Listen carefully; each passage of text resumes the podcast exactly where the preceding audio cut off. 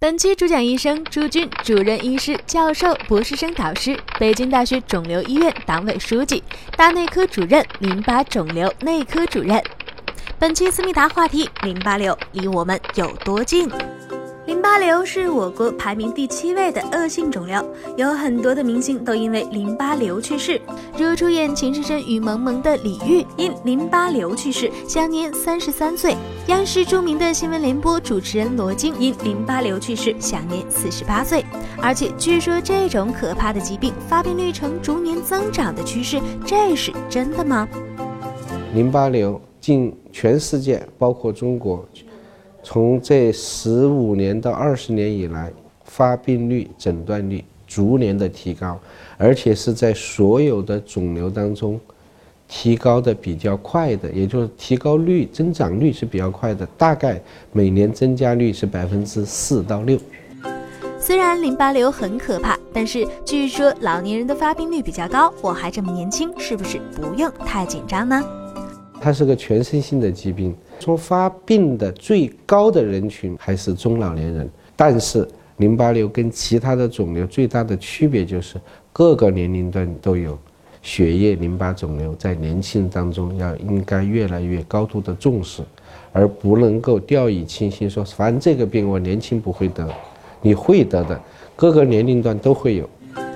自从上次感冒之后，我下颚的肿块一直都没有消失，是不是得淋巴瘤了？到底什么情况下应该去医院进行淋巴瘤检查呢？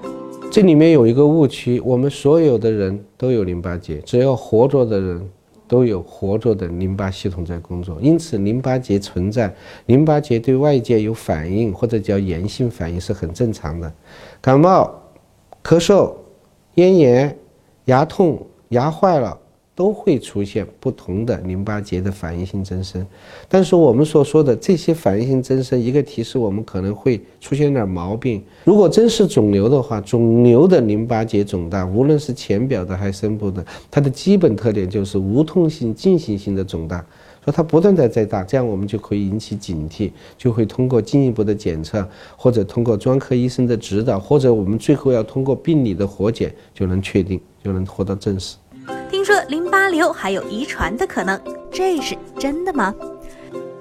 我们不能够把它理解为是传统意义上的遗传病。淋巴瘤呢，没有这种所谓的遗传，但是我们把它统称为有一种家族的遗传背景，或者我们叫家族的易感倾向。针对淋巴瘤这种疾病，我们应该如何面对，如何预防呢？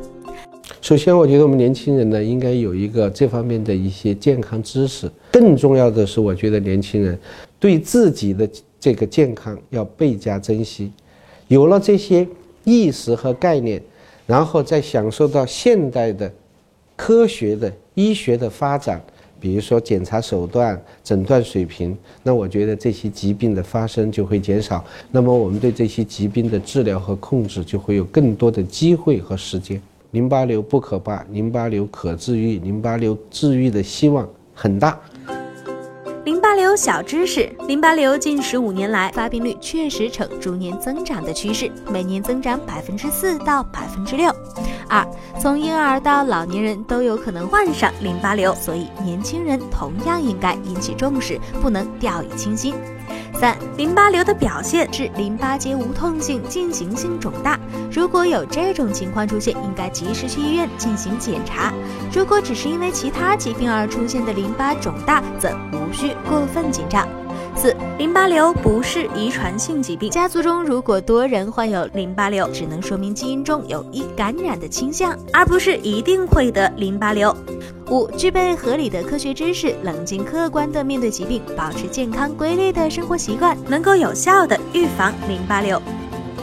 扫描二维码，关注“时尚健康”微信公众号，了解更多健康小知识。提出你最私密的问题，就有机会得到大医生一对一的解答哦。